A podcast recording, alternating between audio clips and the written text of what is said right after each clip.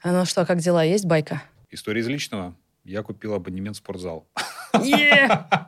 Я собирался полгода полгода начать ходить в спортзал, что-то вот меня тут осенило, в итоге я взял абонемент и очень этим горжусь. Это а, первая новость, вторая. Но ты же понимаешь, еду, что это только полдела. Я не еду ни в какое путешествие на Сокотру, все это откладывается. В общем, я буду встречать весну в заснеженной, серой, холодной Москве. А из рабочего мы хотели неделю назад нафиг закрыть всю нашу розницу, питерскую, потому что задолбали общаться с питерскими торговыми центрами, уже были готовы просто резать по-живому, отрезать а потом выторговали хорошие скидки и передумали. Поэтому питерские магазины продолжат свою работу. Блин, а что вот если так. мы как-нибудь позовем на подкаст какого-нибудь представителя торгового центра и сделаем вам мощную ставку? Чтобы вы поговорили о том, как правильно выторговывать скидки. Ну что, мы им все карты на стол положим, чтобы они знали, чего от нас ждать. Поэтому, не, в глаза этим наглым людям я бы, конечно, посмотрел, потому что они просто пипец какие неадекватные. А вот... Э, Свои секретики не хочешь? Секретики мы бы не стали с ними шерить. А у меня такие новости. Я перед Новым годом уехала в Грузию, думаю, хорошенько расслаблюсь. Вместо этого там бесконечно брала интервью, Приехала домой, думаю, вот теперь расслаблюсь. И начался дикий замес в бизнесе. И я просто очень мало сплю, у меня нет выходных. И вчера я впервые за этот год наконец-то сходила на тренировку. Для меня это не очень типично. Ну, ты молодец. На я вот тоже горжусь. Я еще не сходила, а ты сходила. Но у меня все болит, мне тяжело. Я умираю. А, я просто... Меня аж больно голову поворачивать. Я, наверное, вообще не вышел с тренировки, поэтому ты молодец.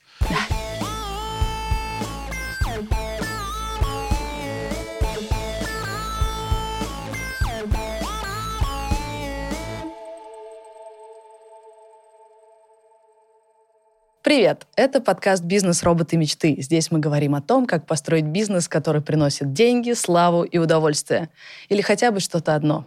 Меня зовут Саша Волкова. Я вместе с партнеркой делаю э, студию подкастов. И наш оборот меньше 10 миллионов в год.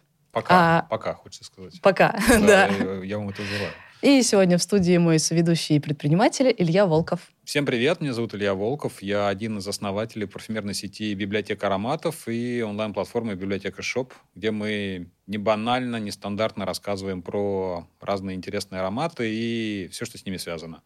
Наш годовой оборот а, составил 145 миллионов рублей. А наш соведущий Леша Войтов э, сидит на ковидном карантине, но все равно вышел на связь по Зуму. Привет, Леш! Ты там как? Привет! Э, как, сижу вот э, в темнице сырой, в своей квартире. Сижу один, э, скучно тут. Привык я уже быть с вами в студии, улыбаться, прижиматься, обниматься, Это э, смеяться. Вот. Но приходится сидеть одному. Вот заварил огромный термос шиповника. Мама мне звонит каждые полчаса и говорит, Леша, пей шиповник. И я столько выпил шиповника, сколько не пил за всю жизнь. А ты еще не рассказал, ну, кто ты? Меня зовут Алексей Войтов, я один из э, основателей дружелюбной франшизы Капибара Суши. Располагаемся мы в 40 городах и двух странах.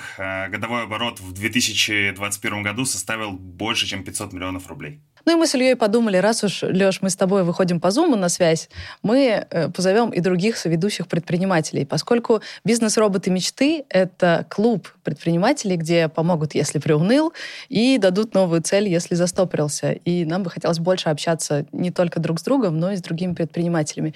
И мы их всех подключили сегодня по Зуму, поэтому это такой экспериментальный спецвыпуск. И спонсор у нас сегодня как раз очень подходящий — это компания Huawei. Они выпустили новый ноутбук, мы MateBook 16. И это прям мощная машина, не жужжит, не греется, работает с тяжелыми файлами. Вот слышите этот звук? Тишина. Именно этого нам и нужно. Так что MateBook идеально подходит для нашей записи. Ну и сегодня мы подключились э, на связь с несколькими предпринимателями. И первый из них Сергей Вернигоренко. Ну, он сам о себе расскажет. Привет, Сереж. Привет, Сергей. Привет, привет. Саша, спасибо. Ты на самом деле одна из немногих, кто правильно произносит эту фамилию. Yes. Да, Ачивка у меня профессиональная теперь. День добрый еще раз. Меня зовут Сергей Вернигоренко. Я являюсь на данный момент безработным стартапером. А почему? Потому что до последних дней декабря прошлого года я был совладельцем компании, запущенной с нуля по производству детской одежды. В конце прошлого года я продал свою долю компании э, своим партнерам, И на данный момент э, фактически ощущаю себя вернувшимся вновь на 11 лет назад, когда я запускал э, компанию свою, и я фактически был тогда стартапером, даже не подозревая об этом. Я снова окунулся в ощущение, что, блин, надо, что системы нет, ее надо строить заново, что надо какие-то вещи делать постоянно, и причем одновременно, и это такой э, довольно большой вызов. И это состояние у меня открыло вот какие вопросы. Компанию свою я э, создавал один, но э, в середине подключились партнеры, которые подхватили у меня некоторые части бизнеса. Слушай, а скажи я конкретнее, им... у тебя был бизнес по производству одежды. Чем да. занимался ты и чем партнеры? Первые три года я занимался всем одновременно. Заказывал у модельера модельку, заказывал э, лекала, покупал материалы, это все перевозил, э, собирал на производство, отдавал, потом принимал с производства, вез в компанию, которая занималась продажами и так далее. Подключились ребята, которые занялись продажами. А я решил, что я буду заниматься исключительно производством. Хорошо так по плюс 70% роста на, чисто на своих, без привлечения каких-то инвестиций. И росли довольно удачно так годика до, 19, до конца 19 -го. В 19 я вышел из э, позиции SEO, то есть я перестал управлять компанией и сказал, что, слушайте, я буду только совладельцем. Так вот, сейчас я примерно в, таком же, э, в такой же ситуации, я снова себя окунул в э, позицию, когда я и швец, и жнец, и дуде, и грец. А почему ты, подожди, а почему ты ушел в предыдущего бизнеса? Не поняла, зачем? Ты его продал? А, Вроде а, все да, же хорошо продал, было. А, ну, это отдельная история, мы можем как-нибудь посвятить этому отношению с партнерами. Ага, хорошо, а, ладно. То есть пока у нас было, пока растущий бизнес был, а, все было неплохо, но вот знаешь, это такое разделение, я производством, они продажами там и IT занимаются, вроде на старте все понятно. Да. А компания начинает расти, компания на пике достигла 62 миллионов оборотов, а, там в районе э, производственной компании, Круто. коллектив был большой. И получаются серые зоны, появляются серые зоны, которые непонятно кому. Ага. Но их не было до, в начале. И начинаются споры, начинается про то, как управлять, начинается про то, как культуру компании строить и так далее. Ну и в итоге мы э, фактически в, в августе прошлого года решили, что, слушай, ну дальше мы, чем дальше, тем хуже нам становится. Э, и компания от этого вроде как тоже начинает страдать. Давай расходиться, давай расходиться. И в итоге вот я оказался с деньгами, ребята оказались в компании. Ха. И ты как вот, бы обнулился, я... и каково тебе? Вот, это хороший вопрос, каково мне. Я понимаю, что я вышел снова на новый уровень э, спирали. И, соответственно, я сейчас запускаю стартап, который будет создавать систему управления малыми производствами. Изначально я это назвал ERP для бедных, или ERP, который вы можете себе позволить. Вот. Но теперь уже там три раза я пивотнулся, и в итоге сейчас на данный момент это трекер э, заказов внутри производства. Пока так очень простенько. Но не об этом речь. А речь вот о чем. Э, снова про роли. Про роли нас как предпринимателей. Потому что мы должны быть и управленцами, и владельцами, и в том числе вот продажниками. Мы же должны бизнес, это же про продажи в первую очередь. Это, кстати, тоже штука, которая долго до меня доходила. Наверное, первые года три я думал, что главное произвести. Я тоже, а господи, вот кофе сварила так, и сижу со вкусным кофе. А кто его купит-то? Да. Вот. А сейчас рынок меняется как раз на то, что, блин, э, из рынка дефицита, когда воткни палку и все будет расти, и у тебя купят, он меняется в рынок, э, где товарного предложения и услуг дофига. И тебе приходится в продаже, маркетинг вообще, в принципе, становится первым. А я выяснил про себя вот что. Мы же имеем каждый свой сетап определенный, внутренний. И с ним не поборешься. Он вот такой, какой есть. У меня, к примеру, в сетапе присутствует большое сопротивление про продажи. Я, я считал, что я не продажник и не умею продавать. Более того, маркетинг не умею выстраивать. Я умею системы делать. Но я оказался один в поле, и продавать надо. И вот у меня теперь вопрос. Как вы смотрите вообще на то, как быть человеку, который считает, что не умеет продавать, а при этом э, бизнес у него вроде как получается? Что с этим делать? Я попытался пойти в, честно признаюсь, попытался пойти в продажи, ну, знаете, так, через сопротивление, сломаю, сделаю. Нифига, отбросил обратно. То есть там так, такие стрессы начались, такие прокрастинации и прочее. Я понимаю, что я могу продавать системами. Нас поэтому, к примеру, мы торговали на Wildberries, потому что там нет продаж тет-а-тет. Э, там системы, там Excel, там видишь тренды там и так далее. И вот в этом смысле, к примеру, не знаю, я могу на биржу пойти и попробовать, вот благодаря твоему другому подкасту, который я сейчас с удовольствием слушаю, я понимаю, что мне там как-то да, нормально уютно вообще даже. Я понимаю, что там происходит. А что же делать все-таки человеку, который хочет строить бизнес, хочет строить компанию, но при этом не умеет продавать? Может ли он делегировать продажи? Какие продажи он может делегировать, какие продажи он э, не может делегировать, что он обязан оставить на своей стороне? Сергей, а я просто по собственному опыту скажу, что ты правильно заметил, все вокруг очень быстро меняется, перетасовка карт продолжается, и, мне кажется, все возрастающей скоростью. А мы находимся сами в а, состоянии перманентного поиска новых а, эффективных, эффективных каналов продаж. Просто чтобы ты понимал, у нас есть и B2B каналы, у нас есть и партнерские проекты, у нас есть э, прямая офлайн розница у нас есть свой интернет-магазин. И я тебе могу сказать, что вот если брать там ретроспективу последних пяти лет, одно постоянно устаревает, на смену приходит другое. А если раньше мы были скорее B2B компанией, у нас там 70% э, продаж генерировалось партнерами, потом мы стали а, direct-to-consumer, офлайн компанией, у нас 80% генерировалось через нашу розницу. С приходом ковида мы поняли, что офлайн просто медленно загибается, и сейчас мы переходим в чисто цифровой формат. У нас 30% генерируется нами напрямую, непосредственно в онлайне, минуя всяких посредников. Поэтому здесь какого-то единого решения я тебе честно не могу сказать. Мой собственный опыт показывает, что нужно просто тестировать в а, перманентном режиме а, разные варианты, потому что ты никогда не знаешь, что может выстрелить. А, либо это будет система мопов менеджеров э, отдела продаж с, с ропом. Может быть, это будет какая-то система прямых продаж через, через амбассадоров. Может быть, это будет что-то что третье, где ты сам будешь приходить и зажигать на, на встречах. Но, как я понял по, по, по твоим словам, как бы тебя это сильно не вдохновляет. Честно, какого-то одного решения, которое работает сейчас в, в условиях большой неопределенности, ну, честно говорить, мне кажется, ну, просто не, несправедливо. Здесь нужно задействовать разные каналы, смотреть, что будет перформить, как показывает мой собственный опыт. Часто то, что мне не нравилось, показывалось хорошие результаты, они меня мотивировали, и я через, собственно, не хочу, видя результаты, просто включался в а, какие-то системы. Ну, потому что лично для меня я э, мотивируюсь от результата. Даже если мне что-то нравится, но я не вижу от этого отдачи, ну, я, я там через какое-то время просто э, затухаю. Как бы я результатник. То, что как бы показывает результаты, я вижу циферки растут, я в это включаюсь, для меня это игра, я в это, э, скажем так, начинаю больше верить, хотя э, даже если вначале был таким неверующим Фомой. И уже исходя из этого смотреть, что лучше у вас э, с, сработает. Слушай, как я поняла, у Сережи главная проблема в том, что есть целая большая ключевая задача бизнеса. Раньше ее закрывали партнеры, а Сережа, она просто не свойственна. Я правильно поняла? Ну, ну, продажи просто тебе кажется, что не твое.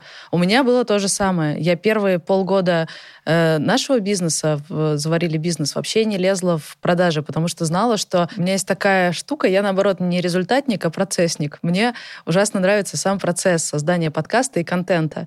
И если меня ничем не ограничивать, я приду на переговоры и скажу, слушайте, вот такая идея, мы сами в нее очень верим, а хотите мы ее бесплатно сделаем? Еще вам заплатим, чтобы мы могли ее сделать. Потому что, черт возьми, ну это сплошной это кайф. Подкастер, это у меня, уже благотворительная Вот именно, но у меня просто работа мечты. И мой главный принцип, когда я выбираю, чем заниматься, это чтобы я была готова делать бесплатно. Я не хочу делать ничего, что я готова делать только за деньги. Я делаю только то, что готово и бесплатно. И это не очень клевая позиция на переговорах, как ты понимаешь. Поэтому я делала так.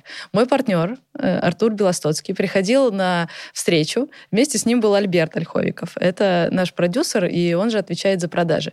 И они говорили, я рассказывала про контент воодушевленно, махала руками, объясняла какой-то классный, классный, классный проект. Меня интересовал только контент. Только, пожалуйста, подпишите договор, и я смогу наконец-то заняться клевыми делами. Это единственное единственное, что меня волнует.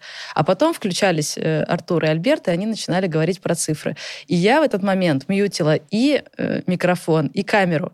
Потому что если замьютить только микрофон, у меня не будет возможности прокричать «Ребята, я готова сделать все бесплатно!» Но э, на видео будет видно, как у меня вытягивается лицо. Вот так. Вот. И поэтому... Да, у меня как раз-таки история была про, примерно такая же, как у тебя, про э, Артура и Альберта. Э, у меня у одного товарища, у него бизнес э, был ориентирован на то, чтобы продавать какие-то там э, сточные трубы. Ну, типа вопрос трубы 40 миллионов. Вот. И э, в этих вопросах ничего не решается без э, бутылки. Ну, невозможно как бы договориться, если ты не идешь там ага. э, в баню там и все остальное. А проблема в том, что, собственно, товарищ вообще не пьет. От слова совсем, ни капли, ничего, никак и ни, и ни по какому поводу. Вот. И, собственно, ему задал вопрос, а как ты выкрутился, продавать-то надо? Он говорит, а я себе вот нанял передвижную печень. Это сотрудник, э, который, собственно, всегда с ним ездил на переговоры, и из- из-за него э, употреблял с его потенциальными покупателями. Но О май гад. успешно работает. Это такой вопрос э, делегирования в абсолютной степени. Слушай, ну со временем я изменила просто свое отношение к продажам, и в этом мне очень сильно помогли те предприниматели, с которыми я встречалась, пока делала контент. Ну, э, например, у нас был выпуск с э, музыканткой Анной Варфоломеевой, ну то есть у нее максимально творческая специальность, но она рассказывала о том, как она держит этот бизнес в своих руках. У нее есть команда, она эту команду защищает, она добивается оплаты по всем контрактам, и я из этого усвоила две вещи. Во-первых, какая бы творческая специальность у тебя ни была, черт возьми, ты предпринимательница, и надо соответствовать этому статусу. Ну просто, блин, возьми себя в руки, э, делай эту часть работы, если ты хочешь быть предпринимательницей. Если хочешь быть просто творческим человеком, ну тогда иди в найм. Там за тебя все эти вопросики уже порешали. И второе, то, что мне оказалось близким, я теперь не воспринимаю переговоры как защиту собственных интересов. Типа, дайте мне деньги. Нет, мои собственные интересы просто дайте мне делать контент. У меня есть команда, я за нее отвечаю. И чем больше я э, добуду ресурсы, тем комфортнее они себя будут чувствовать. Ну, естественно, одно должно быть, это должно быть соединено, сколько ценностей мы приносим, столько ресурсов просить. Но, тем не менее, я прежде всего защищаю свою команду. И в этой роли мне оказалось довольно комфортно. И постепенно я просто стала больше-больше брать на себя эту задачу, поняла, в какой именно роли мне комфортно выступать как э, человек, который говорит о деньгах. Я вот как-то нащупала именно роль, потому что продавать же можно очень по-разному. Есть такие, знаешь, хитрые продажники, такие «хей-хей-хей, тюп, взяли тебе какой-нибудь тезис, ты не заметил, как на все согласился. Есть такие защитники справедливости, дескать, ребята, мы готовы сделать все, мы в целом за добро в мире, но нам нужен ресурс, чтобы это добро нести. Эм, может быть, какой-то кокетливый продажник. Я помню, была у меня знакомая продажница, которая дико не любила э, форму, ну, я имею в виду форму корпоративную, потому что она говорит, одной из моих сильных сторон — это, ну, я, я э, хочу обворожить людей, с которыми я, которым я продаю продукт. И не надо лишать меня моей сильной стороны. Короче, ролей миллион, и мне кажется, можно просто свое амплуа подыскать. И я вот хочу, Сергей, такая штука добавить. А, вот лично мой опыт, как бы я, а, наверное, действовал, а, для меня важно заниматься вещами, которые меня вдохновляют и, и мотивируют, дровят. Если ты понимаешь, что продажи — это не твоя история, ты в этом затухаешь, в этом нету какой-то энергии лично для тебя, я не рекомендую в это идти через силу. Потому что, ну, поверь, у меня были случаи, когда я занимался чем-то, что ну, нужно было делать, стиснув зубы. И через какое-то время я просто выгорал. А если ты понимаешь, что эта история не твоя, найди кого-то, на партнерских началах, а, либо на условиях найма. Человека, который а, от этого кайфует, драйвится, и пусть он занимается этим, а ты сфокусируешься на том, что лучше всего у тебя выходит, и ты от этого получаешь энергию. Занимаясь бизнесом, нужно понимать, что это бег на, на большую дистанцию. Я думаю, ты, ты прекрасно это чувствуешь. И здесь каждый день нужно зака- заканчивать, ну, как минимум, в энергетическом профиците. Если ты понимаешь, что ты тратишь Э, силы на то, что вообще ни разу не твое, ну, лично я сдуюсь через достаточно быстрое время. А, поэтому я бы это делегировал, нашел кого-то, а сам сфокусировался на том, что дает мне силы, энергию и вдохновение. Для того, чтобы быть в тонусе и через год, через два, через три, и вдохновлять себя и тех, кто рядышком. Ребят, хочу коротенький блиц. Мы, э, знаете, как с Серегой познакомились? Я не знаю, Сереж, с чего мы начали в Телеграме переписываться по нашим предпринимательским штукам. Наверное, как раз про системность бизнеса. Ты что-нибудь услышал про мою кофейню, мы начали об этом переписываться. А теперь мы просто, ну, как-то переписываемся по разным вопросикам, в том числе инвестиции, бизнес, все что угодно. И как-то мы, да, и как-то мы с Сережей сверяли, знаете что, виш-листы мечты. Да. Всегда есть какие-то материальные классные штуки, которых прям хочется, и на которые хочется заработать. И я не помню, Сереж, что я называла в качестве виш-листа, но сейчас мне представляется фиатик, Фиат 500, маленький... Э, да, да, да. Ты а, Купер хотела. Я передумала. Купер, я погуглила, погуглила хотела. подробности и передумала. Теперь хочу Фиат. Ну, я, ну это же мечта, девочка, ее можно менять, девочка, да? я могу, да, передумать. Ой, все. Я тоже передумываю, я тоже постоянно передумываю. Это нормально. Вот. А, Сереж, а можно про твою хотелку рассказать? А, ну это вот, кстати, тоже, это интересная штука. Ребята, чем вы будете заниматься, когда вы кончите, закончите заниматься бизнесом? Вот у меня сейчас такой переход, да, я продал бизнес, и я в состоянии, что я, собственно, достиг того, что я о чем я мечтал, что я когда-то выйду из ага. бизнеса. Просто неожиданно это наступило. И для меня это был тоже вызов. Я тут пытаюсь в этом вот состоянии обживаться. И одна из штук, которую я попытался закрепить, это взял и сел, ну раз деньги есть, давай-ка закрой все э, гештальты э, свои материальные, которые ты когда-то хотел. Ну, чтобы как минимум освободить место для других. Я сел ага. выписывать, вот как раз и показал э, список этих гештальтов, и выяснил, что их не так много. Блин, ну то есть там их там меньше, чем на миллион набралось. Но это важные штуки, которые висели у меня очень долго. Это, к примеру, что? Вот костюм тройка, кстати. Да, и ты великолепно да. выглядишь.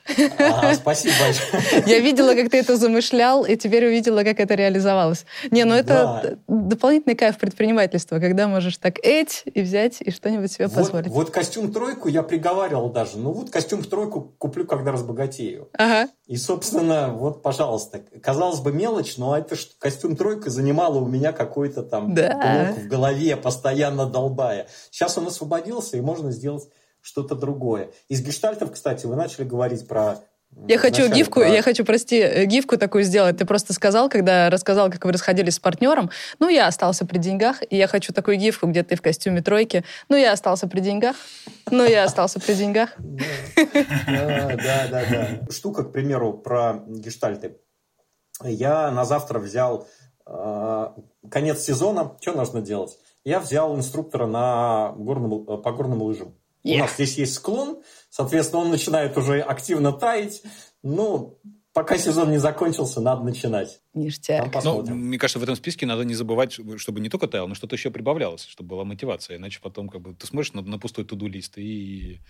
Мои хотелки а растут вот, быстрее, чем штука, деньги Илья, на счетах. Да, он, он прежде чем чему-то появиться, надо освободить место. Это вот я да, да, да, да. Я вычеркиваешь, вписываешь. Место желанием освобождаю, и потом буду прислушиваться уже внимательней к этим желаниям, потому что многие желания, которые я записал, выяснил, что это не мои. Я их просто даже не реализовывая вычеркнул. А с Юлией Федоровой мы познакомились, когда я ездила по югу России и брала интервью для нашего другого подкаста «Заварили бизнес». Э, Юля руководит проектом Рэйчел Вау. Ну, она может сама все дальше рассказать. Привет, Юль. Юля, привет. Привет, Саш. Привет, Рада ребята. тебя снова видеть. А, меня зовут Юля. У меня свое производство товаров для собак Рэйчел Вау. И последнее время вокруг меня а, постоянно ходит тема ограничивающих убеждений. Я все время думаю о них, пытаюсь избавиться от них сама, везде рассуждаю на эту тему э, и активно действую потому что, мне кажется, есть тех, кто любит действовать, а не просто рассуждать. И мне кажется, мой вопрос будет связан как раз-таки с этим. У меня есть одно ограничивающее убеждение о том, что я не могу зарабатывать деньги на том, что мне действительно супер нравится, или то, что я действительно супер люблю делать. Понятно, что производство и наш проект — это мое любимое дело, но в любом случае стендап, шутки писать, организовывать какие-нибудь туры. Да, и тема стендапа меня вообще постоянно не отпускает, но я пока еще не работала в эту историю. Короче, и однажды э, я как следует, как предприниматель, отдохнула целых полдня, и на следующее Фига. утро мне пришла гениальная идея организовать э, выездной тур, основываясь на том, что мне нравится сейчас — а сейчас мне нравится плавать, вечером под бокал вина обсуждать что-то прикольное, тему ограничивающих убеждений, феномены самозванца и так далее. И активно сначала себя убеждала, что я на этом не могу заработать. Ну как-то, это же мне хочется сделать, мне mm-hmm. это нравится. Вот. И борюсь сейчас с этой историей. И мой вопрос такой. А, какие у вас есть ограничивающие убеждения и какие есть инструменты, которыми вы помогаете избавиться от них? Смотри, у меня наоборот, вообще нет убеждения, что зарабатывать нужно на чем-то, чего ты не любишь или не очень любишь. Я понимаю, как это, наверное, звучит в голове, что-то вроде «это десерт», десерт — это не еда, как бы это любимое дело, любимое дело — это не бизнес. У меня такого нет, потому что я из очень творческой семьи, мама у нас театральный режиссер, и э, она, у нас всегда был какой-то культ творчества, и для меня совершенно естественно им заниматься. Но вот монетизировать его, вот здесь был блок. И опять же, ради подкаста, подкаста «Деньги делают деньги», про него уже Сережа упомянул, это подкаст про инвестиции, мы решили сделать его нарративным и рассказать историю, как героиня, а героиней была я, налаживает свои отношения с деньгами. И там ну, мы расписали сюжетные линии. Э, после нескольких консультаций я иду, прошу больше зарплату, получаю больше денег в бизнесе, и в том числе учусь ходить на переговоры. Но вот что меня по-настоящему, мне по-настоящему взорвало мозг. Я отправилась к психотерапевту. Чисто для подкаста, потому что выстраивать отношения с деньгами — это в том числе чинить свою голову. И э, мне посоветовали терапевта, который занимается психодрамой и при этом специализируется на отношениях с деньгами. И меня интересовал просто интересный контент, но в процессе мне просто вскрыли голову. Э, потому что он как раз нащупывал ограничивающие убеждения, которые мешают мне наладить отношения с собой. Но для этого он сначала нащупал две сущности, которые спорят в моей голове. Одна сущность такая вся за творчество, мы ей даже дали имя, и я даже ее как бы отыгрывала в процессе психотерапии. И она такая, да как можно быть такими меркантильными? Вообще сильно э, думать о деньгах, думать об этом, это же, ну, это просто паскудное дело э, в целом. И надо, ну, да, окей, может быть, я не буду очень финансово успешной, зато я буду заниматься любимым делом. Ну, и все такое. А вторая сущность, наоборот, э, очень прагматичная предпринимательница, которая говорит, слушай, ты нас так далеко заведешь. Я лично не собираюсь испытывать нужду, я совершенно не собираюсь проигрывать, я не из тех, кто проигрывает, и они все время ругаются в моей голове. Но это еще полдела. Вот что мне по-настоящему раскрыло гештальт. Когда я поговорила с сестрой, и она рассказала о том, что этому конфликту этих двух личностей в нашей семье уже много поколений, потому что у моего деда была сестра, и дед, он такой советской закалки чувак, который, ну, против капитализма, против денег, соответственно, против обогащения. И он такой прям э, очень э, против всего этого настроенный. А его сестра, наоборот, предпринимательница. У нее сейчас сеть клубов э, в Питере. Наверное, первая предпринимательница в нашей семье, о которой нам известно, э, тетя Люда. То есть ты представляешь, где-то в семье когда-то давно было, были брат и сестра, у них были разные позиции, и из поколения в поколение это передается, а теперь они голоса в моей голове. И, честно говоря, мне это просто поразило, потому что я не знала эту семейную историю. Я просто жила с этим и думала, что это просто какая-то бага в моей голове.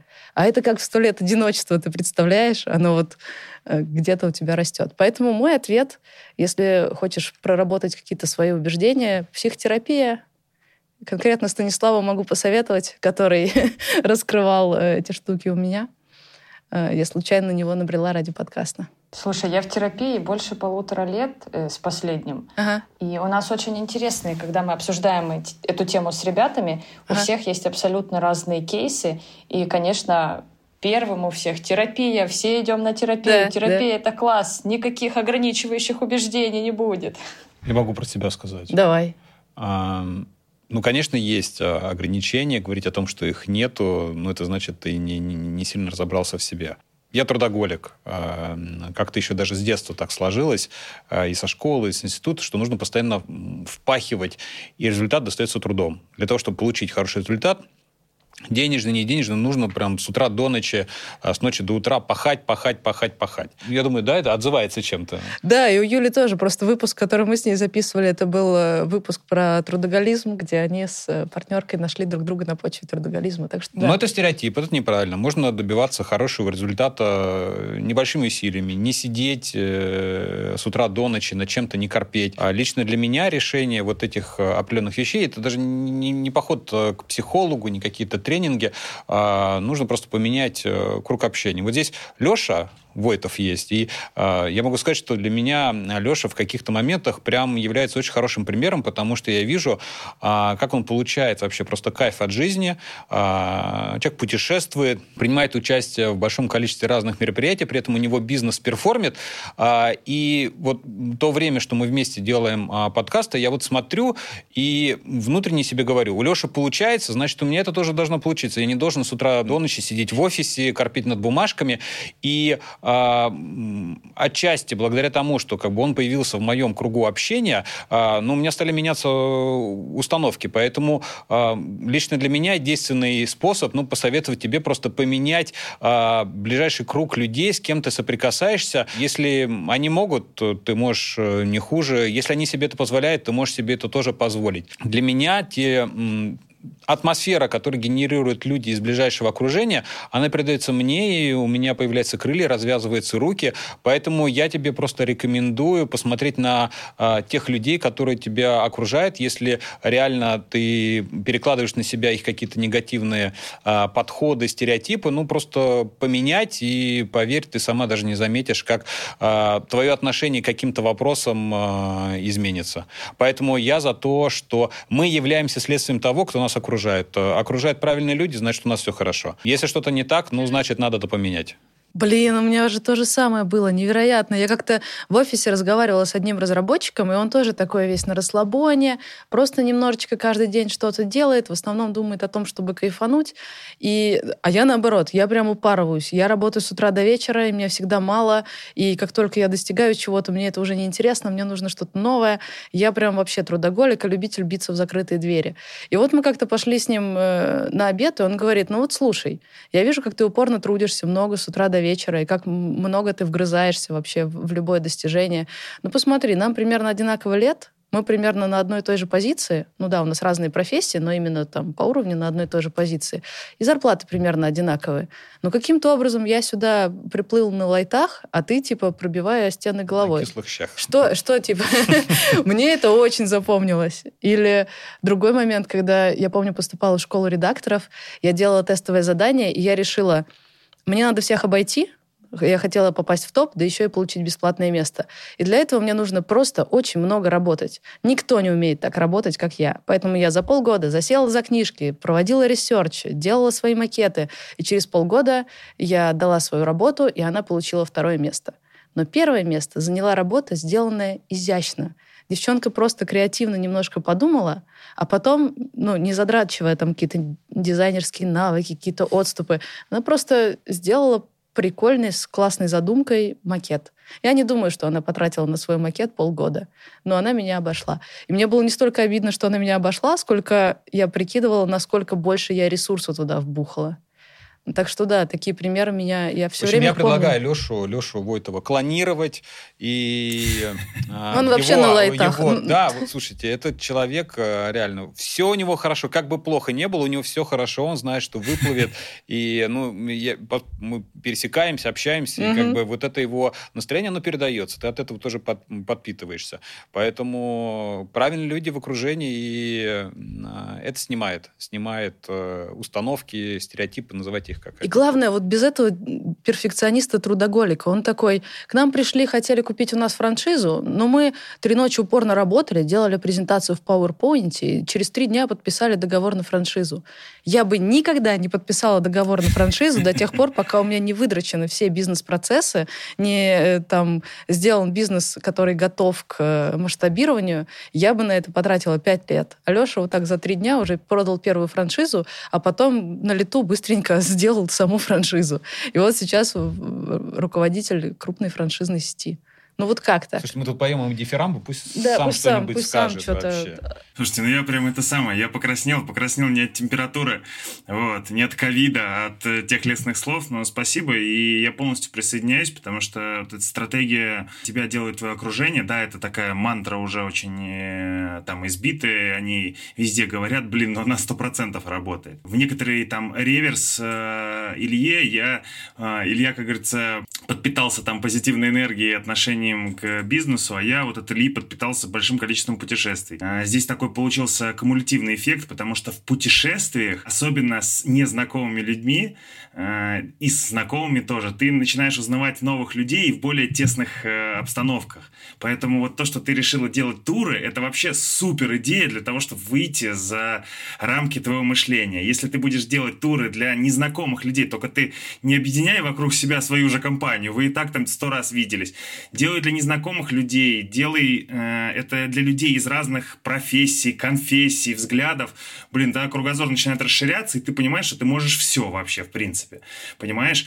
В один момент это, ну, ты как бы раз, и барьер рушится. Когда ты начинаешь общаться с людьми, понимаешь, блядь, ну он такой же, вот он точно такой же, как я, только у него там в 10 раз выше зарплата, а вот ты с ним только в турах, в этих путешествиях, ты можешь гораздо ближе с ним обсудить интимные вопросы, обсудить бытовые вопросы, и ты понимаешь, блин, ну вот я тоже, я тоже так могу, я тоже так сделаю. Ну и кроме всего прочего, завязываются вот какие-то личные отношения, какие-то каналы новые и так далее, и так далее. То есть моя стратегия максимально, максимально знакомиться с большим количеством людей из разных обществ, профессий, будь то политика, медиа, бизнес, не знаю, все что угодно. Не нужно крутиться вот в своей тусовке, и тогда э, сознание очень быстро расширяется. У меня та же магия происходит, когда делаю подкасты, потому что, э, Юль, когда посмотрела на ваши отношения с партнеркой, я такая, вот как должны выглядеть партнерские отношения.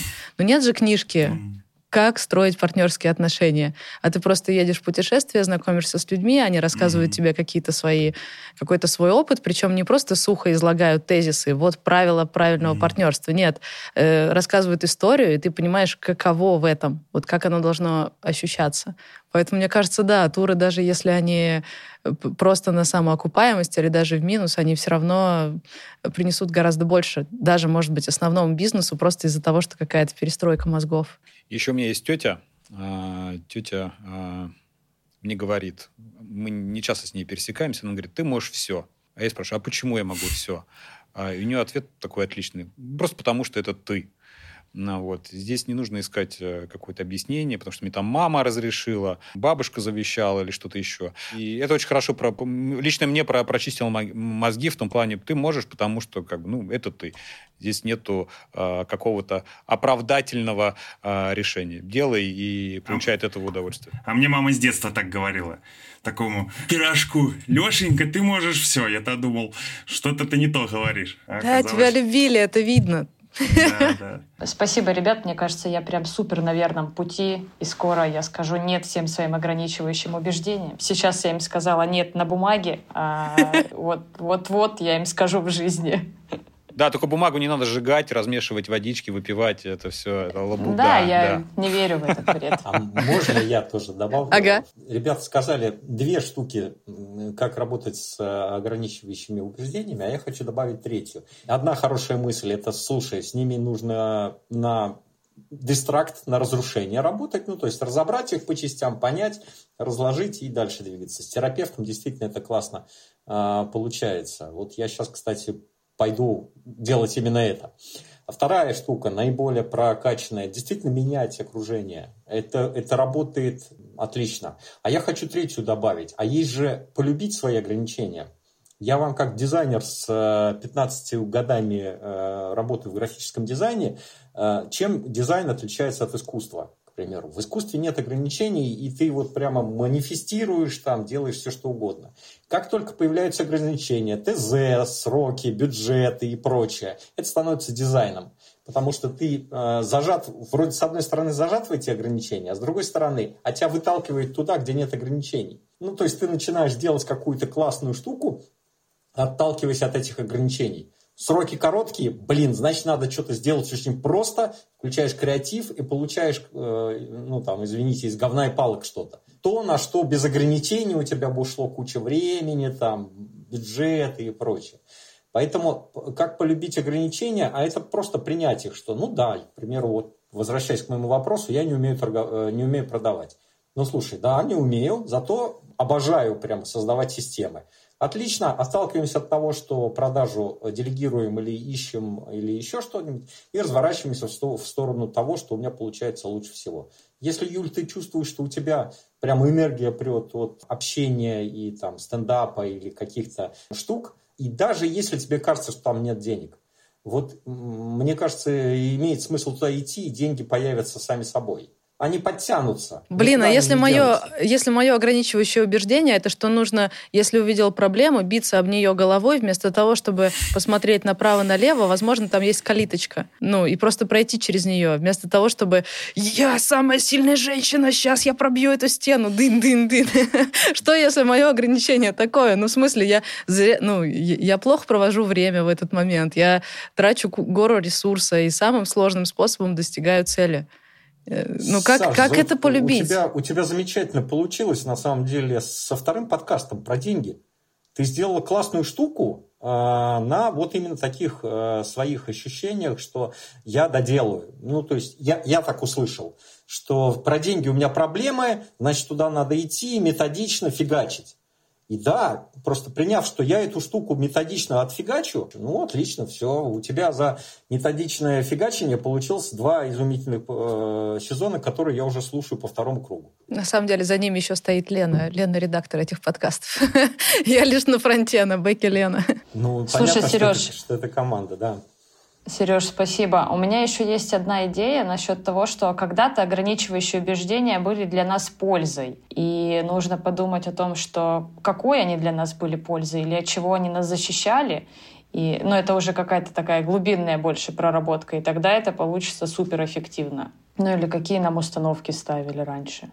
Почему, почему это убеждение вообще появилось? Тут единственное, Юль, я у себя эти штуки откапываю и смотрю сейчас. Этот контекст, в которых они меня спасали, он все еще существует? Ну, то есть да. они ограничивающими, а, а, были спасающими, сейчас становятся ограничивающими. Ну, да. Расскажу вам немножко подробнее про наш спонсорский MateBook 16. Если вы предприниматель-кочевник, то вас порадуют две классные штуки. Во-первых, этот ноутбук весит всего 2 килограмма, даже чуть меньше. Ну, я его принесла на этот выпуск в дамской сумке. Большой, но легкий. Второе, если заряжать его всего 15 минут, после этого он будет работать 3,5 часа, половину рабочего дня. Но если его полностью зарядить, он будет 12 часов показывать вам кино в высоком качестве. Ну, то есть зарядки хватает, правда, надолго. И третье, экран покрыт защитным стеклом, поэтому ни царапин, ни сколов не остается. И в какую бы передрягу вы с ним не попали, он будет как новенький. А если вы привыкли работать стационарно в офисе, для вас у MateBook 16 тоже есть суперспособность. Во-первых, он дружелюбный ко всем внешним устройствам. У него много-много разных портов. А если у вас уже есть смартфон Huawei или планшет Huawei, вы можете их подключить друг к другу, и у вас будет единый доступ ко всем файлам и приложениям со всех трех устройств. И вы можете настроить многоэкранную работу, например, легко перетаскивать файлы с одного устройства на другой просто драг-н-дропом. Или на одном экране смотреть в лица коллег, на другом шерить презентацию. В общем, все три устройства или два устройства будут работать как единый комплекс. Но самое главное — производительность.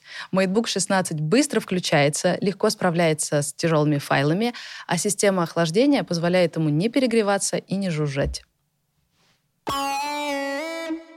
Меня зовут Лена Волкова. Я уже три недели как совладелица бизнеса студии подкастов. Пятюню, пятюню. Тут люди послушают и подумают, вообще, ну, как это здесь э, волковская туса собралась. Да, Лена моя сестра, и три недели назад она стала совладелицей, и у нее такое прям жесткое погружение в предпринимательство, прям очертя голову, знаешь. Мне кажется, Войтову надо тоже поменять фамилию уже. Все, да? Пора. Да, пора, да, пора. Да, Алексей Волков. Да. Но главное, вы представляете, я-то, например, плавненько заходила в предпринимательство, типа, насколько готова, настолько глубоко и захожу. Сначала там с э, основной работой совмещала, потом постепенно больше предпринимала, меньше работала, а у Лены прям сразу дыщ, добро пожаловать в предпринимательство.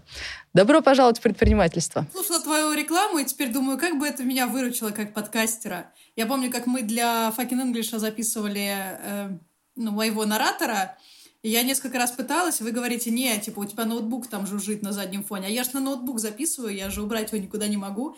В итоге у меня такой был провод от ноутбука, ноутбук снаружи, я сижу, записываю в шкафу, и все потому, что эта зараза жужжала. Или когда эти, когда подкасты редачишь в поезде, у тебя зарядка заканчивается, ты понимаешь, что если она внезапно закончится, то у тебя вся, не, вся работа не сохранится.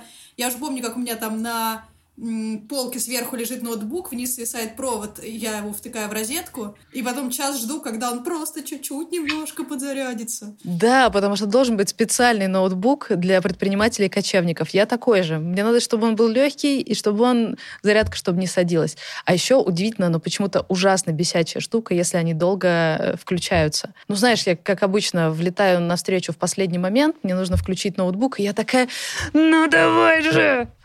А он медленно, сука, грузится. Так что да, быстрое включение тоже ништяк.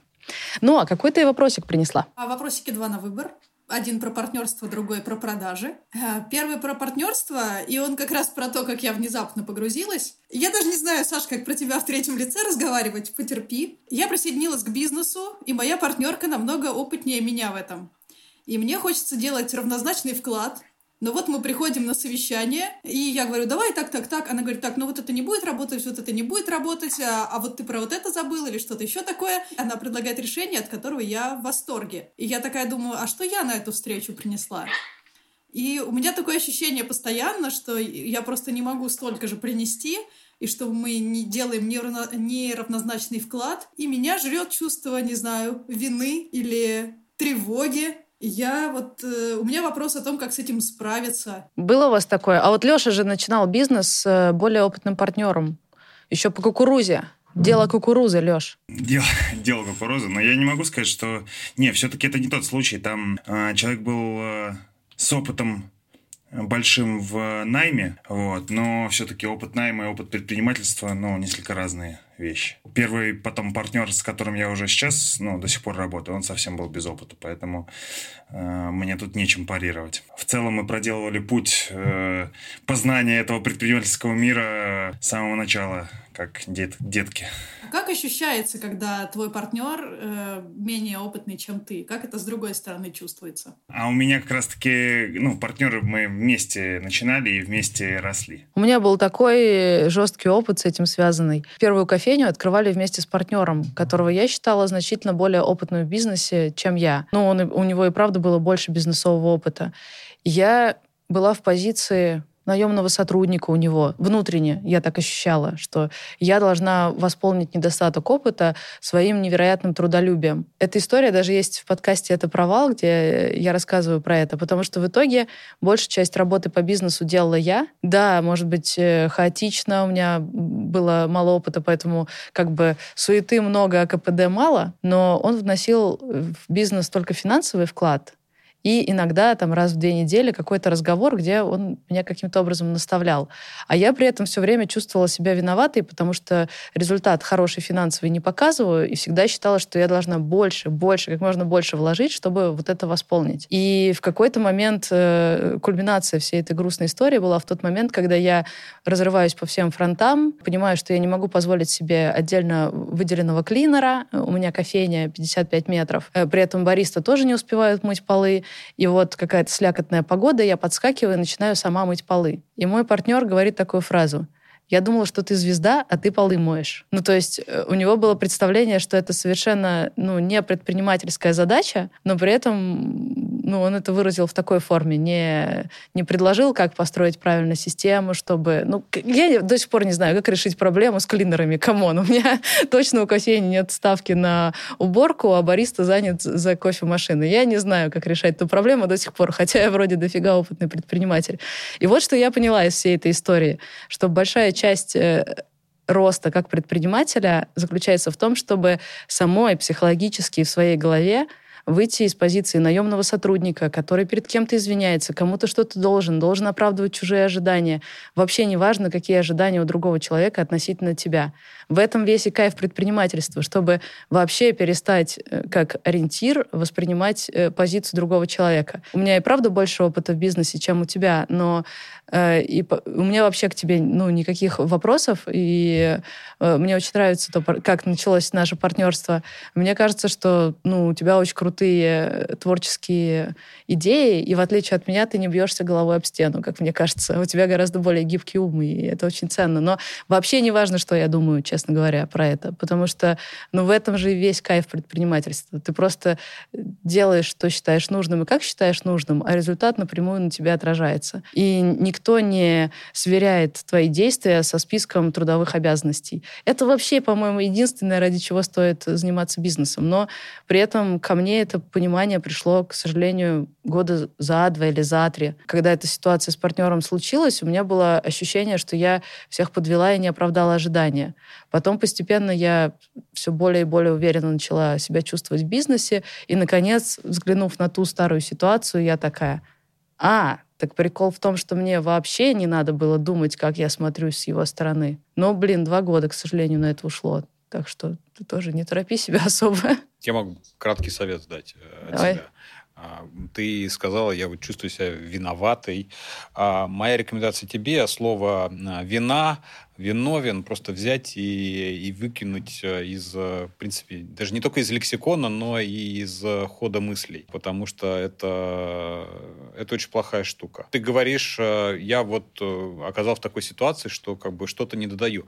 Но это очень круто, поверь. У тебя такой пример, когда ты можешь, наоборот, учиться что-то брать себе в актив, и это, это дорогого стоит. Ты никому ничего не должна в плане какого-то ну, я не знаю, вот, понятно, что а, Саша к тебе относится очень, а, очень по-доброму, а, но воспринимай ситуацию в том ключе, что вот оно так, как, как мне надо. Понятие ви- ви- виновности нужно выкинуть, потому что на собственном примере я могу сказать, что это очень а, съедающая а, энергию история, а в предпринимательстве нужно а, зачастую всегда быть в тонусе.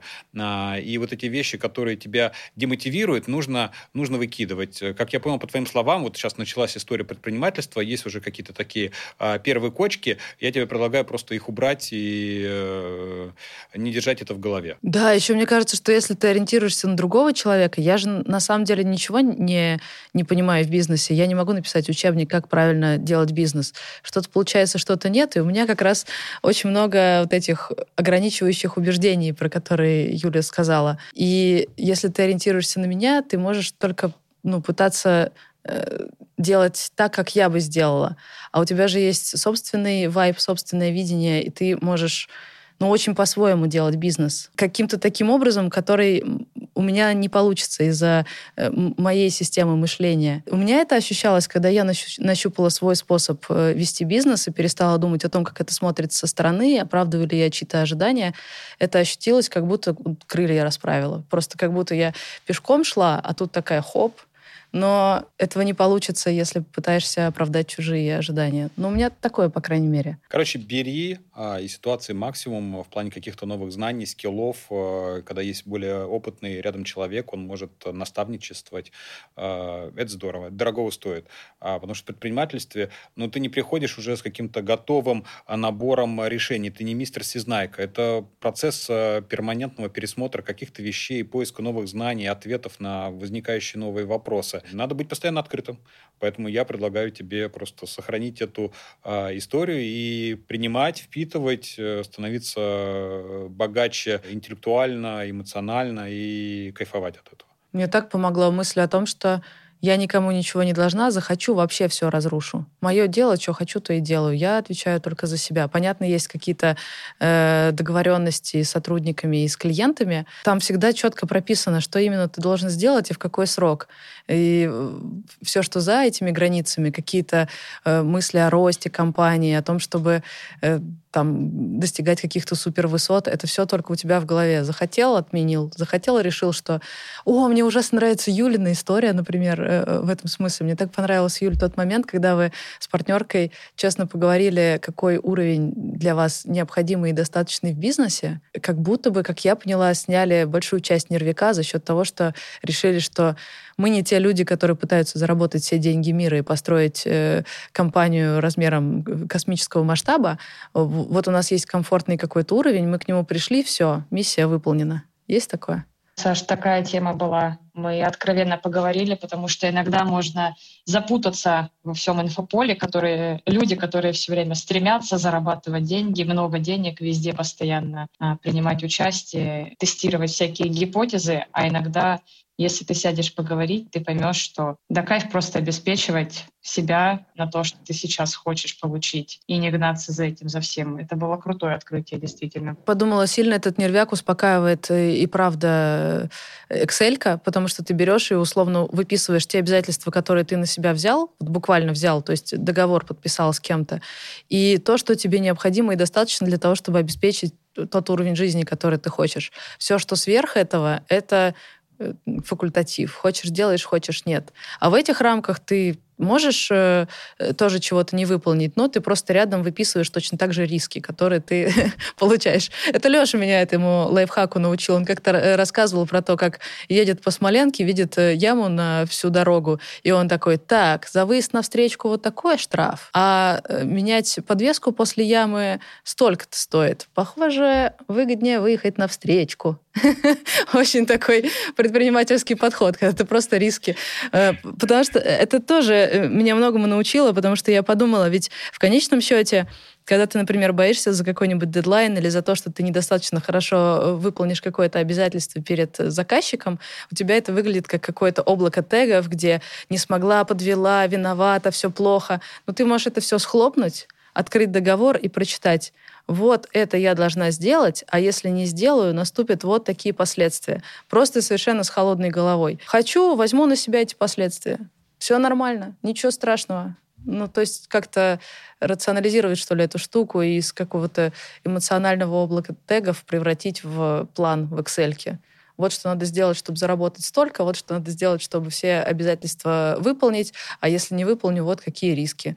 И там, где риски большие, это поставить приоритет, и все. Ну, я так спасаюсь от нервика. Это мое, мое лекарство от невроза. Невроза. Невроза. А дашь фидбэк по тому, чего мы поговорили? Херня. Очень эмоционально поддерживающе. У нас как раз подкаст «Бизнес. Роботы. Мечты». Это клуб предпринимателей, где поддержат. А вот, кстати говоря, сейчас не видно, но я духами робота надушилась. Мы не рассказывали в этом подкасте, что у нашего подкаста есть линейка ароматов, поскольку Илья э, владелец парфюмерной компании, поэтому мы выпустили специальную линейку ароматов «Бизнес. Роботы. Мечты». У меня флакончик Я выбираю бизнес. роботы, потому что они такой, этот аромат, с которым я такая чувствую, сейчас я железно, просто спокойно сяду и все переделаю. Поэтому я перед рабочим днем чуть-чуть немножко роботов добавляю в себя. Да, там такой легкий запах свежей озона. А у меня аромат бизнес, потому что он такой кожаный, э, такой, как это называется, нотки? Ну, ну да, кожа. Аромат. Ко- кожа, да. И я такая чувствую себя как рок-звезда на байке. Сейчас я бизнесом займусь. Опасно. Ну что, второй вопрос? Мы прикидываем, что комфортно в нашем бюджете на продажу проекта выделять 10% от стоимости этой продажи. И все было бы хорошо, если бы вот у нас есть продажник, он делает эту продажу и получает 10%. Но по факту иногда потенциального клиента приводит кто-то со стороны. Или и, то, и тоже хочет какой-то процент с этого получить. Или кто-то приводит э, клиента со стороны, процент не хочет, но, например, хочет, чтобы мы заключили договор на часть этой работы именно с ним. Так или иначе, получается, что наши, наш бюджет на продажи раздувается. Мне интересно, в принципе, э, какой процент на продажи от цены продукта был бы здоровым процентом. А во-вторых, как вообще это все упорядочить так, чтобы когда ты вроде как решил, что 10%, в итоге не оказывалось, что на самом деле ты платишь гораздо больше.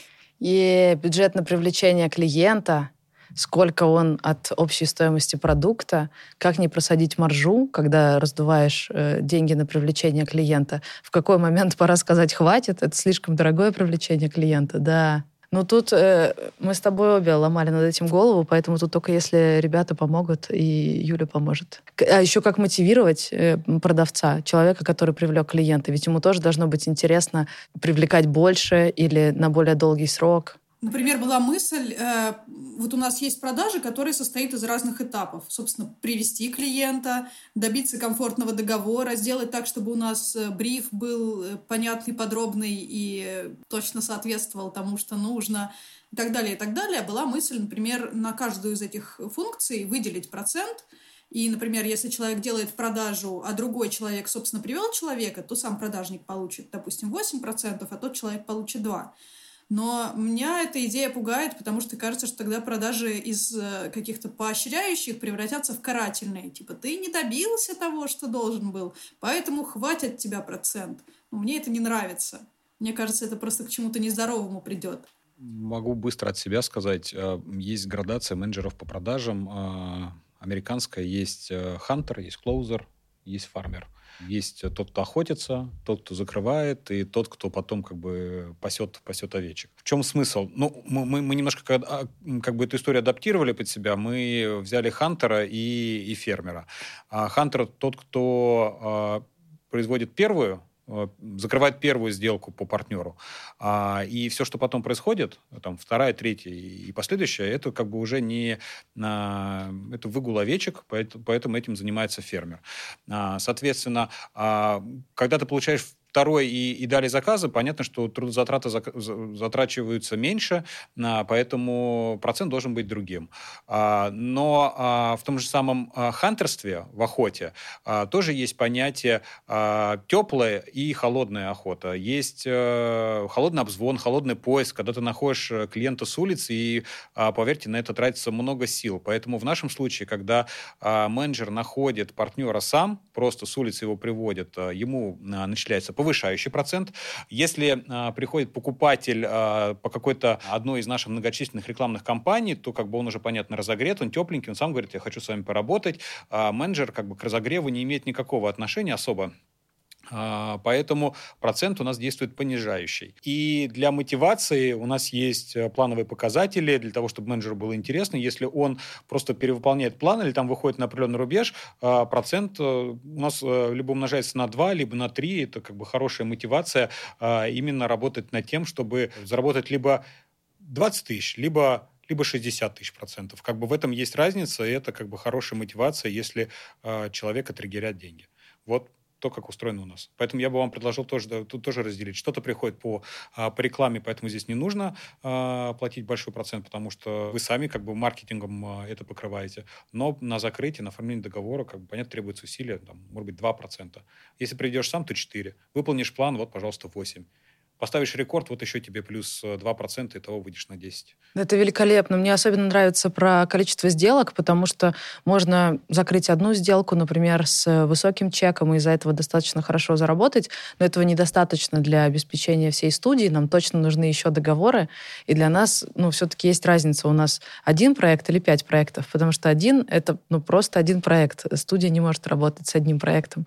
А если их целый комплект, ну, там, 5-10, тогда э, студия уже хорошо хорошо живет. И клево мотивировать продавцов э, укомплектовывать нам вот этот набор. Потому что один — это еще не победа. Вот. Ну и плюс, в принципе, как бы, там возможны разные комбинации. А, менеджер может найти партнера и потом как бы попросить оставить его за собой. А, вы за первую сделку платите 1%, за вторую понижающий, ну, потому что как бы, как бы uh-huh, повторяющая, uh-huh. повторяющаяся операция, такой recurring uh, transaction. Либо забираете, отдаете тому, кто занимается фармерством, просто по, по, по низкому проценту. И здесь как бы вы делаете градацию. Ну, вот максимум можем выделить 10%. А, и, например, это делите на три какие-то штуки. 4 плюс 4 плюс 2, вот у вас выходит 10. Если кто-то что-то выбивает э, по всем вашим KPI, ну вот он получает максимальную сумму процентов в размере 10. Круто. Не, а не где выбивает. ты взял, э, я знаю, что мы сами обозначили вот эти 10%, но где ты у себя в бизнесе нащупал вот этот э, порог? 10, 20, 30, 100? как, как понять? Во-первых, мы смотрим на то, что, в принципе, принято в, в индустрии, вот как оно, как оно делается. Ну, например, если ты заключаешь какую-нибудь, я не знаю, вот как э, агент помогает тебе найти квартиру, э, и в индустрии принято агенту платить, я не знаю, там, а, месячную, месячную плату, да, аренду. Да. Здесь тоже нужно отталкиваться от того, что общепринято в конкретной, конкретной индустрии. Если кто-то знает, что принято в медиаиндустрии на этот счет, обязательно напишите в комментариях, это поможет. Есть ли еще какие-нибудь идеи про продажников, проценты, э, мотивирующие проценты, всякое такое? Могу просто поделиться своим опытом. Давай. Своим спикерским опытом у нас э, там в деловой среде и во многих сообществах спикеров, где я состою, у нас э, такая неумерущая аксиомная такса в 10%, она всегда работает. То есть, если ты, если мне кто-то привел э, заказчика на тренинг, либо на вебинар, еще как-то 10% я отдаю тому, кто привел. Вот это прям всегда работает и даже не обсуждается. Вот. А если говорить про наш бизнес, про копивару и привлечение клиентов и про ваш, то здесь нужно ковыряться в костах, вот. Мы для себя выделили э, сумму в 20%, то есть на привлечение клиента должна тратиться не более 20%. Тогда мы сможем э, отработать э, в рамках паушального взноса в ноль. Вот. Все, что выше, уже будет в минус. Ну и мы для себя приняли решение, что дороже 20% э, с точки зрения формирования рекламной кампании мы не можем. И такой же процент мы платили человеку, когда у нас он работал, соответственно, и получал бонусы за каждого привлеченного клиента. То есть эти же 20%. Это был наш сотрудник. Так. Блин, ну круто, потому что у меня тоже был такой момент, когда э, один из продавцов приводит нам клиента и говорит, ну, я хочу за это 20%. И я такая, ну, по всем нашим расчетам 20 это много. С другой стороны, мы все еще в хорошем плюсе. С другой стороны, и этот аргумент, который мне больше всего не дает покоя, но есть у нас общий бюджет проекта, и часть из них э, должна быть маржа, чтобы обеспечить э, жизнь студии, э, часть — оплата работы сотрудников, часть мы можем потратить на продвижение, улучшение показателей этого подкаста, и часть продажи. И, конечно, мы все еще в плюсе, если вот этот э, процент продаж увеличивается, но это отжирает деньги от продакшена, то есть людей, которые могли бы своим трудом сделать подкаст лучше, написать какую-то супер классную музыку, музыку, сделать саунд-дизайн, э, потратить не 5 часов редактуры, а 25 час, э, часов редактуры. Ну, в общем, сделать подкаст лучше. Или, например, на продвижение не на сам контент, а на то, чтобы его больше людей услышали. А лучше и то, и то. Но ты берешь и этот бюджет отдаешь на привлечение клиента. Это вроде как не особо гуманно. С другой стороны, логика понятна. Э, я привел вам клиента, я хочу за это 20%, а еще благодаря переговорам я у этого клиента выбил достаточно хороший чек, и вы можете себе это позволить, потому что благодаря мне э, это довольно высокий чек. И я такая, да, вроде да, логично, но подождите, э, как, как тут рассуждать? Переговорная позиция. Просто ваше решение и вопрос, вопрос двух людей. Люблю Если такое. ты честно покажешь, ну, косты, ну, смотри, вот так, вот так, вот так, я больше не могу дать. Ну, окей, а я могу, в том-то и дело, я могу. Просто эти деньги я Давай. беру у, у потенциального продвижения или э, у... Ну, значит, э, ну, можешь ли ты пожертвовать продвижением? Что значит могу? Ты легко вот так жертвуешь продвижением? Ну, блин, тогда надо разобраться, чем ты готова жертвовать, а чем нет. В данный момент. Может, в данный момент ты готова жертвовать продвижением, а через полгода ты примешь принципиальную позицию, что я не могу отдавать больше там 5%, 10%, 10, потому что все остальное у меня будет уходить э, в другие моменты. Подсчеты и переговорная позиция. Чи- чистой Ясно. прибыли, но здесь опять же твой личный вопрос, за что ты готова работать. Я на это по-другому смотрела. Как? Так, расскажи. Ну, у меня пока э, хватает команды и моих сил на определенное количество проектов. И некоторые из них положены на полку, потому что просто пока до них руки не доходят. И если человек хочет 20% за этот проект, то, может, я лучше просто другой проект буду делать. То есть зачем мне тогда выбирать между этим обремененным проектом и тем другим, который так не обременен? Вот. Если бы я, ну, если бы у меня сейчас хватало там и готовой команды, и энергии делать больше проектов, то, может быть, я бы посмотрела на это. Ну, а с другой стороны, а зачем мне за, не знаю, за маленькую маржу или без больших... А если это, если это проект от Теслы, подкаст? Блин, вы прикиньте, это нас... Да, я оценю его с другой стороны. Так вот... Смотри, это же нас фактически относят к переговорам партнерским, которые у нас ну. еще достаточно подробно не состоялись. Это как раз про цели и про то, о чем Юля со своей партнеркой э, разговаривала. Потому что, например, я знаю про студию, дизайн-студию в Нью-Йорке. Это чуваки там буквально пять человек, и они делают э, топовые проекты, известные на весь мир. Но они всегда берут себе в год только пять проектов, потому что это максимум, который они хотят потянуть. Их концепция в том, что вот мы сплоченная команда, мы делаем классное качество, и у нас условно условно кастинг проектов в начале года, и дальше мы решаем, какие проекты будем делать. Потому что мы не в состоянии делать больше. Мы могли бы вырастить команду и пойти в масштабирование, но тогда мы испортим саму суть нашего бизнеса. Вот это вот э, крафтовость и классное качество. И тут все, получается, зависит от того, куда ты идешь. Хочешь ты масштабировать бизнес или нет. Потому что если у тебя студия может делать только пять подкастов, и у тебя уже есть пять хороших претендентов, а этот претендент выглядит не таким классным, тогда да, ты можешь его отринуть. А если ты хочешь идти в масштаб, тогда э, тебе нужно научиться со всеми входящими заявками работать, оценивать, а лучше еще на переговорах в результате приходить к тем условиям, которые тебе комфортны и работают на масштабирование. Слушай, Нам еще ну предстоит да, с тобой об этом поговорить. пример того, что ты говоришь, это компания Take-Two, которая делает э, компьютерные игры и их проект GTA. О. Они, по сути, делают, э, если так по большому счету, их бюджет наполняющий, наверное, процентов 80 бюджета это игра GTA, и они каждую часть делают не меньше пяти лет. При этом там другие студии, например, э, там Activision, да, Call of Duty бомбят каждый год. Вот. Но и оценить, э, кто какая стратегия правильная, наверное, нельзя, потому что и та, и та компания прибыльная. Наверное, это выбор собственника и его команды. У всех этих проектов у них же не только финансовые показатели или насколько интересно делать контент, а куда этот проект э, двигает студию в целом. То есть э, какие заказчики после этого будут на нас посматривать, э, там, сможем ли мы после этого получить зарубежных клиентов или что-то такое. То есть если это проект «просто сделай проект», просто классно, просто интересно, это одно. А другое дело, если он помогает открыть какие-то перспективы туда, куда я... Тогда можно и минус делать. Да. да. Ну, да. Поэтому надо определить, вот если это проект, да, который не двигает студию, условно, не инвестирует в нее какой-то дополненный капитал, это 20%. Условно говоря, если мы что-то можем допродать еще, подписать на второй, это 10%. А если это проект, который двинет нас в космос, то можно делать и с отрицательной маржой. Если эти правила записать, мне кажется, будет проще решение принимать. Кайф. Собрались, ну что, куда-то двигает? Нет, ну, можем отдать 20, сделаем сделаем, распилим. Как же я вам благодарна. Спасибо большое. Клевый вайб, клево поговорили. Правда, такое ощущение закрытого клуба. Мне кажется, мы не ошиблись, когда позвали именно знакомых людей. Очень, очень тепло и клево. Спасибо большое. Пока-пока. Пока-пока. Пока-пока. Всех обнял. Это был подкаст «Бизнес-роботы мечты» в экспериментальном формате. Если хотите больше таких выпусков со звонами с другими предпринимателями, обязательно напишите об этом в комментарии. А если сами хотите в таком поучаствовать, тем более пишите в комментарий.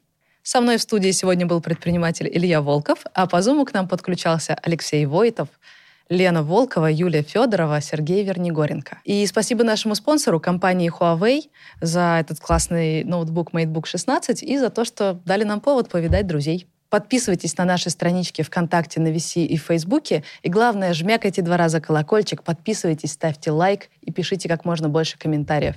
Мы их все читаем, и это очень приятно. Пока-пока. До встречи. Все. Могу сказать еще разок, если надо. Нет, не могу потому что планшет сдох. Он перегрелся и начал жужжать. Потому что это не MateBook 16.